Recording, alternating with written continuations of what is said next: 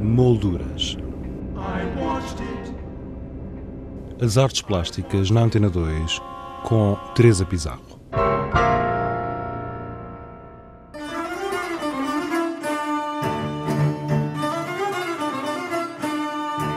O Museu do Neorrealismo, em Vila Franca de Xira, apresenta a doce e ácida incisão, a gravura em contexto 1956-2006. Com a curadoria de David Santos e Delfim Sardo, esta exposição resulta de uma parceria entre este museu e a Culturgest. Visitamos esta mostra e conversamos com David Santos, um dos curadores e também diretor do Museu do Neorrealismo.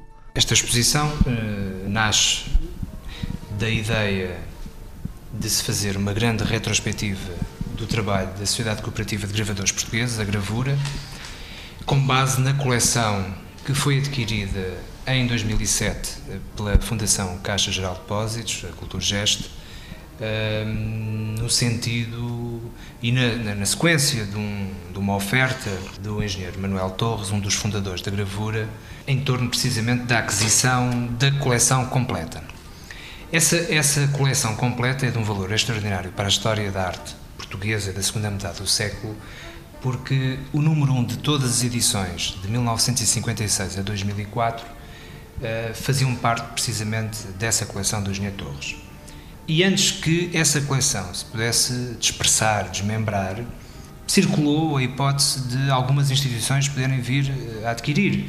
O Museu do Neorrealismo foi também contactado para o efeito, a Gulbenkian e a Culturgest também, e acabou por ser a Fundação Caixa e a Culturgest a adquirir em boa hora esta coleção.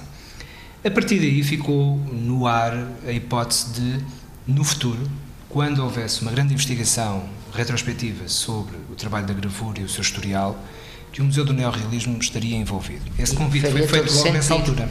Exato. E fazia todo o sentido, porquê? Porque alguns dos fundadores da gravura estavam associados ainda à cultura neorrealista naqueles anos, dos anos 50, eh, nomeadamente figuras como Júlio Pomar, Alice Jorge, o Eugênio Ribeiro, o Cipriano Dourado, eh, Corbin Lapa, enfim, eh, uma série de artistas, para além de alguns dos organizadores, daqueles que fundaram, do ponto de vista também administrativo, a cooperativa. O caso do Engenheiro Manuel Torres, também o Martins Barata, enfim, é, uma, houve uma série de pessoas que estavam associadas também à oposição, ao Estado Novo, à esquerda, digamos assim, e ao Partido Comunista também, que fundaram esta cooperativa. Pode dizer-se que, que, foi das, das, primeiras cooperativas eh, de Sim, arte, a primeira, a primeira, No sentido de uma, de uma organização com estatutos, com um sentido cooperativo e coletivo, foi de facto o, eh, eh, o primeiro, a primeira organização com estas características que Portugal assistiu no domínio artístico.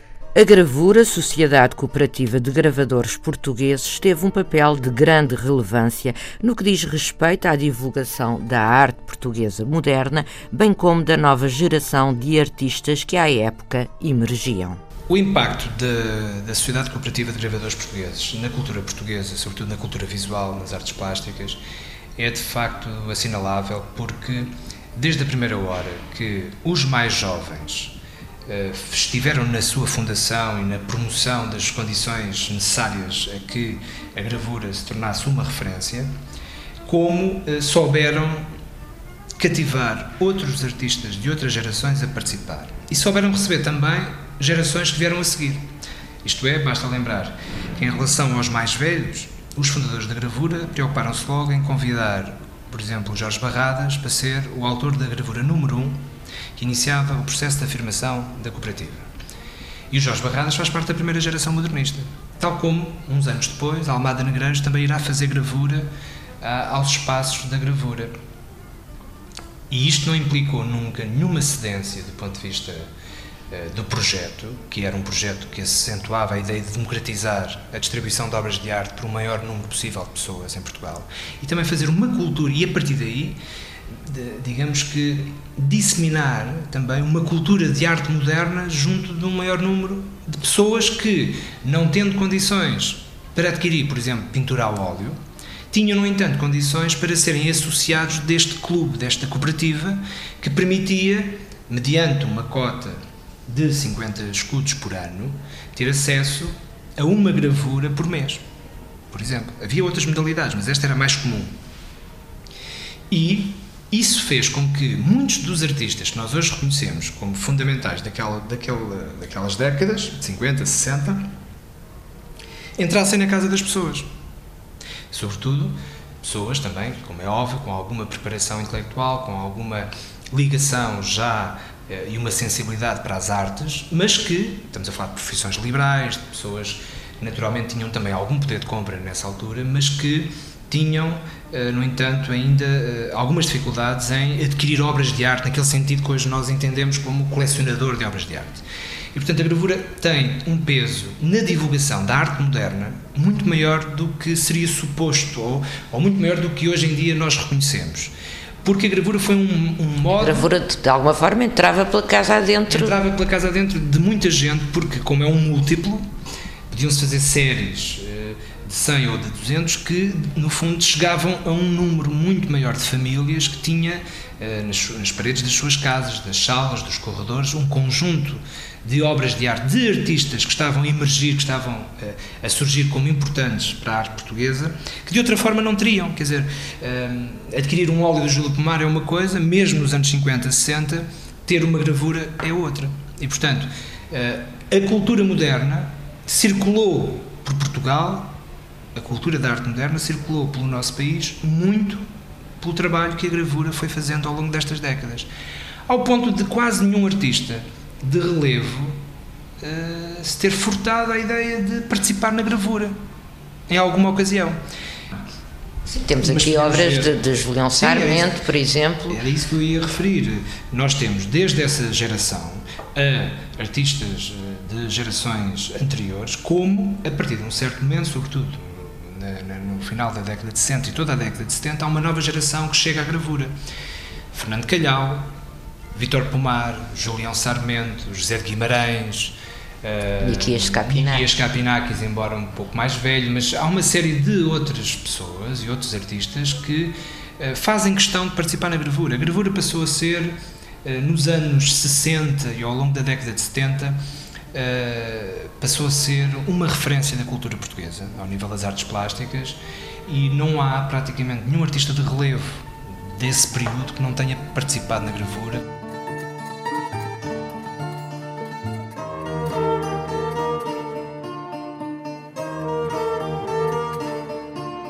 Esta exposição efetua um périplo pela atividade da Gravura, Sociedade Cooperativa de Gravadores Portugueses, apresentando um conjunto de 128 obras, das mais significativas entre o período de 1956 e a década de 80. Nós dividimos em três espaços do Museu do Neorrealismo esta exposição.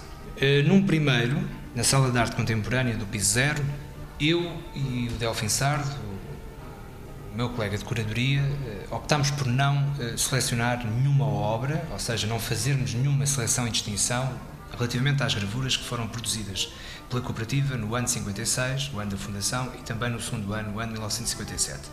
E aí podemos ver como uh, evoluíram os gostos e o interesse da direção da gravura em promover este ou aquele artista. Está lá tudo e não houve nenhuma digamos, nenhuma orientação curatorial de separar ou distinguir eh, um trabalho relativamente ao outro. Estão por séries da gravura número 1, que foi do Jorge Barradas, até à gravura 27, que é uma gravura de Rogério Ribeiro eh, relativamente a vendedores de cavalos. E é Uh, e essa foi a forma que nós encontramos de mostrar uh, diretamente as orientações iniciais da gravura. E percebemos que, ao predomínio, em certa medida, uh, do neorrealismo, da estética neorrealista, também se foi contrapondo logo nesses primeiros anos Uh, tanto a estética do Jorge Barradas como as paisagens de Lisboa do Carlos Botelho ou até o intimismo, que nessa altura, muito telúrico, do Bartolomeu Cid dos Santos. Quer dizer, isto para mostrar que o facto da exposição estar a ser realizada no Museu do Neorrealismo tem uma simbologia específica e, aponta para a ideia de que o, que o neorrealismo esteve envolvido com a fundação da gravura, e é verdade, ou pelo menos o que já restava do neorrealismo, Uh, até porque a ideia de democratizar o acesso à obra de arte sempre foi um dos grandes desígnios de, de, do movimento neorrealista, tanto na literatura como nas artes plásticas, portanto, um maior acesso das pessoas à cultura. Mas era importante para nós, enquanto curadores, uh, não, não, fazer, não confundir o visitante com essa ideia de que foi o neorrealismo que fundou a gravura. Isso não é verdade apesar de haver muitos neorrealistas que, que estiveram envolvidos com esses anos iniciais, mas houve outros que não eram neorrealistas que também estiveram, estiveram muito presentes, como José Júlio ou Bartolomeu Cid dos Santos, por exemplo. E por isso, nesse primeiro núcleo, temos as 27, 27 trabalhos que estão uh, associados aos dois primeiros anos da gravura, 56 e 57. Depois temos uma outra sala, ainda no piso zero, que mostra variadíssima documentação, desde uh, textos publicados na Vértice a defender, ainda antes da, da, formação da gravura, a ideia de se fazer uma, um, um clube ou um, um, uma grande organização de gravadores em Portugal, uh, fotografias, uh, matrizes, como uma matriz de, de, de uma xilogravura do, do, Jorge Guimarães, do, do Jorge Vieira, e depois podemos ver lá aqui. Podemos ver o piso 1, uh, como uma série de catálogos de estacionário, uh, para perceber que, que, opções é que havia também nas cotas, uh, no modo de comunicação, os ofícios, os convites, os programas. Há uma série de documentação que está então na sala de documentação também do piso 0 do Museu do Neorrealismo, em que podemos no fundo, perceber a evolução e o reconhecimento já na parte final, ao longo das comemorações dos 20 anos em 76, ou dos 30 anos em 86, o reconhecimento que a gravura foi tendo também na história da arte em Portugal e, e no meio artístico português. E esse, essa sala tem ainda em exibição permanente e continuada uh, o filme uh, de, realizado pelo filme documental realizado por Jorge Silva Mel sobre precisamente a gravura e onde podemos ver depoimentos eh, de muitos artistas que infelizmente já desapareceram, lembrando aqui, por exemplo, o Rogério Ribeiro, o Bartolomeu Cid dos Santos, e, no fundo, é possível, ou António Charrua, é possível uh, ouvirmos de viva voz o testemunho de uma série de artistas que colaboraram ativamente na gravura e que foram uh, decisivos na sua consolidação também do ponto de vista cultural e artístico. No piso 1 temos a maior parte das gravuras, aí sim, já com uma seleção da parte dos curadores, com o sentido de, das 645 gravuras, encontrar o núcleo mais forte que representasse as várias fases desse, desse grande contributo que ao longo de muitas décadas a gravura deu à cultura visual portuguesa. E aí encontramos trabalhos de grande, de grande nível, tanto de Júlio Pomar, o Bartolomeu, o Nikias Capinakis, Sá Nogueira, Alice Jorge, uh, depois de outra geração, como já disse, o Vítor Pomar, o o Fernando Calhau, João, João Sarmento, o João Logan, que é uma grande, uma grande referência da gravura portuguesa uh, e que cresceu como gravador muito na gravura. Foi uma pessoa com uma grande capacidade de aprendizagem, com uma grande capacidade, depois mais tarde, de pedagogia e de formação de gravadores em Portugal. O João Logan não só era um grande gravador, do ponto de vista estético, do ponto de vista artístico, como foi também uma pessoa de grande responsabilidade na promoção da gravura no nosso país. E deve-se ao João Logan Uh, digamos que muito do entusiasmo de uma outra geração que surge nos anos 60 e 70 na gravura. David Santos, diretor do Museu do Neorrealismo, que também assina a curadoria, em parceria com Delfim Sardo, da exposição A Doce e Ácida Incisão, a gravura em contexto 1956-2006. Para ouvir esta entrevista na íntegra e conhecer algumas das obras expostas, basta aceder ao blog do programa em rtp.pt/molduras. Exposições em revista. A Galeria Luís Serpa Projetos, em Lisboa, apresenta Apanhar cogumelos é uma atitude perigosa, segunda parte. Uma mostra constituída por trabalhos de Matt Franks, Gerard Hemsworth, Paula Soares, João Teixeira da Mota, Suzanne Temlitz e João Vilhena.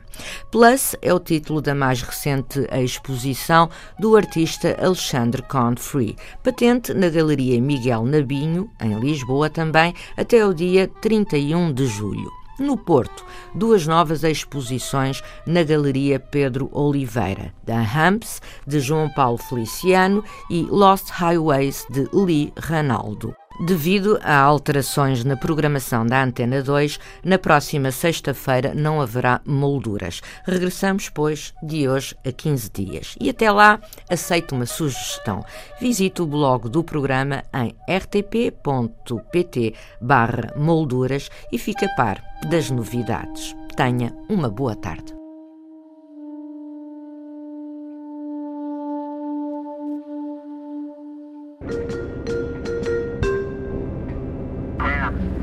Molduras.